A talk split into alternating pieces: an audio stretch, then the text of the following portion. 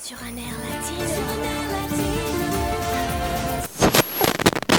Es que me niego a perderte.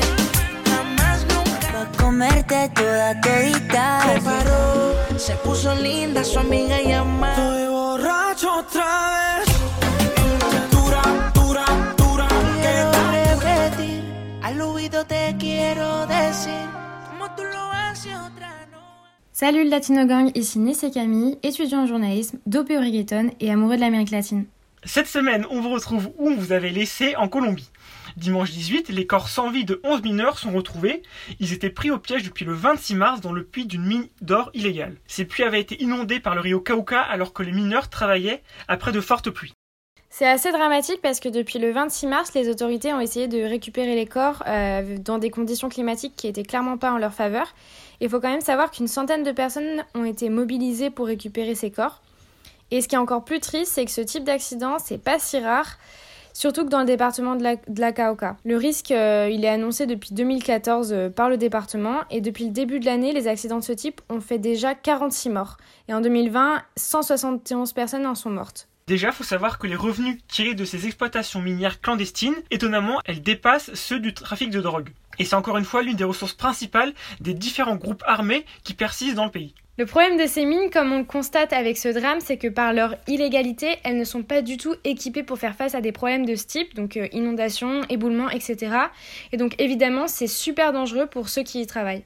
Les mines, c'est un sujet assez important dans le pays, parce que selon les chiffres qu'on a trouvés, 88% des 50 tonnes d'or trouvées chaque année sont d'origine illégale.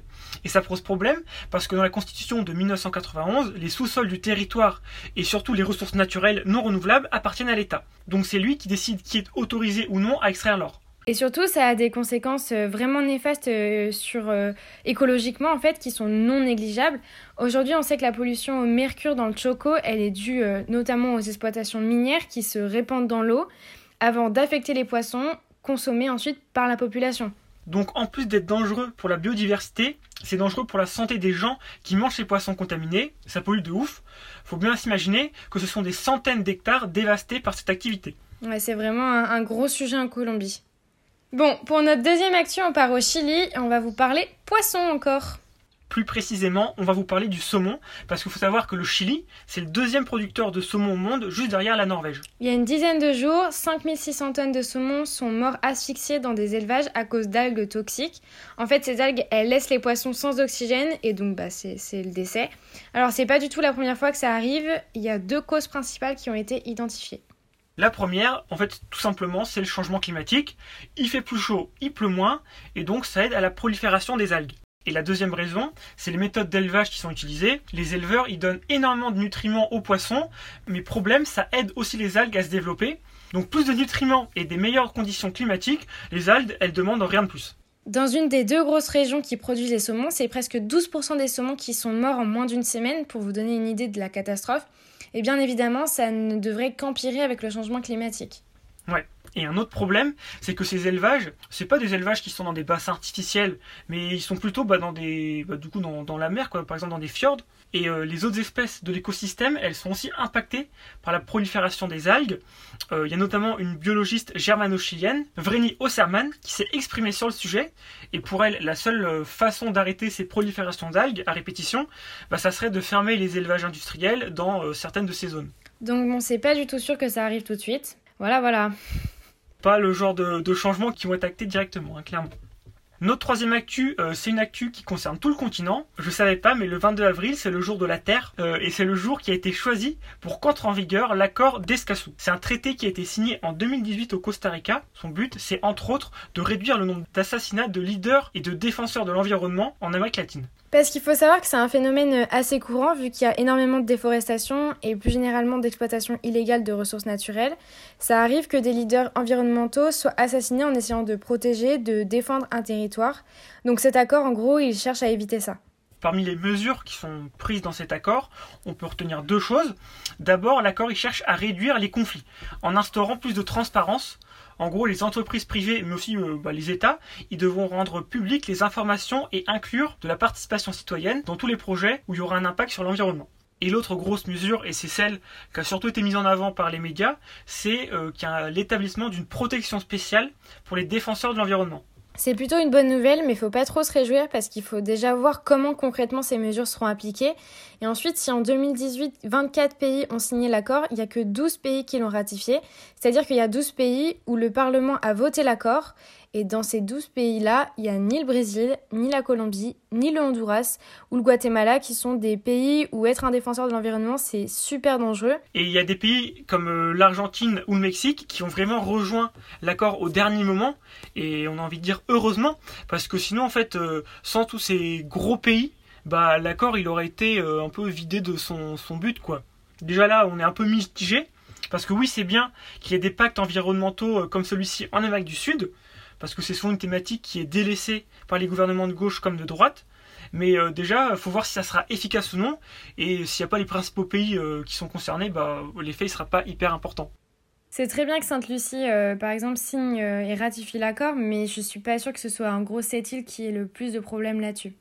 Pour finir, c'est le retour de notre partie reggaeton. On sait que vous l'attendiez tous depuis les 2-3 semaines où on a arrêté. Cette semaine, on s'est intéressé aux chansons qui parlent autour du thème de l'amant, les amants, voilà, les couples avec un peu de trahison, quoi.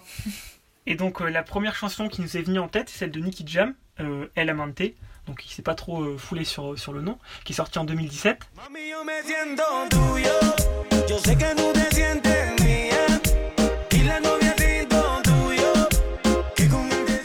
donc c'est une chanson, euh, on peut dire assez classique sur ce sujet, parce que qu'est-ce qu'il nous dit le bon Nicky Eh ben en fait il s'adresse à son amante en lui disant ouais j'en ai marre qu'on se cache, alors qu'en plus ton mec il est nul, moi je suis meilleur que lui au lit, il te fait des trucs pas cool. À un moment il lui dit même j'ai une question quand t'as froid qui te donne chaud? On est vraiment dans le registre de la température, il y a pas à dire. Ouais clairement clairement. Et bon moi ça en fait le, le truc de l'amant c'est vraiment un thème euh, je pense on peut dire récurrent. Ouais. Il y a vraiment toujours ce truc de clash le mec. Euh, et c'est ce qu'on retrouve par exemple dans la chanson Amantes y Amigos d'Arcangel et Sech.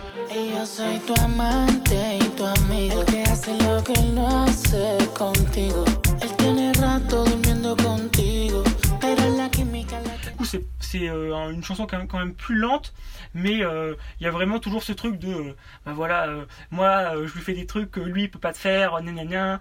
Donc euh, c'est Mm. vraiment euh, ça vole pas très haut. Non, c'est sûr. Et même dans la chanson de, de Gracie, donc c'est la, la fille finalement, enfin la femme qui, qui prend la parole, Aunque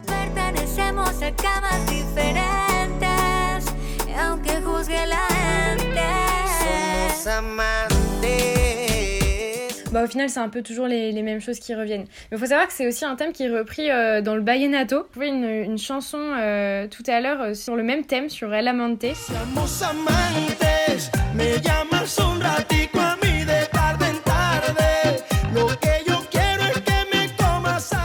Et c'est du Vallenato et c'est c'est marrant de voir comment dans un style musical différent, on parle du même thème. C'est beaucoup plus joyeux. On a l'impression que le, le mec il, il s'éclate en fait.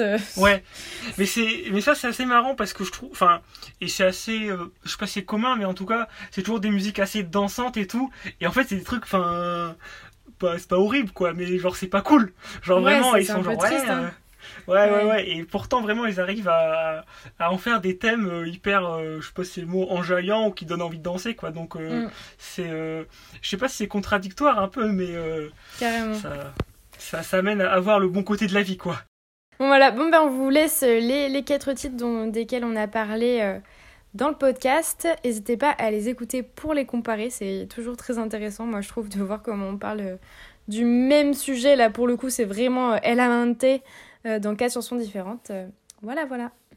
bon allez sur un air latino on vous dit à la semaine prochaine Ciao, ciao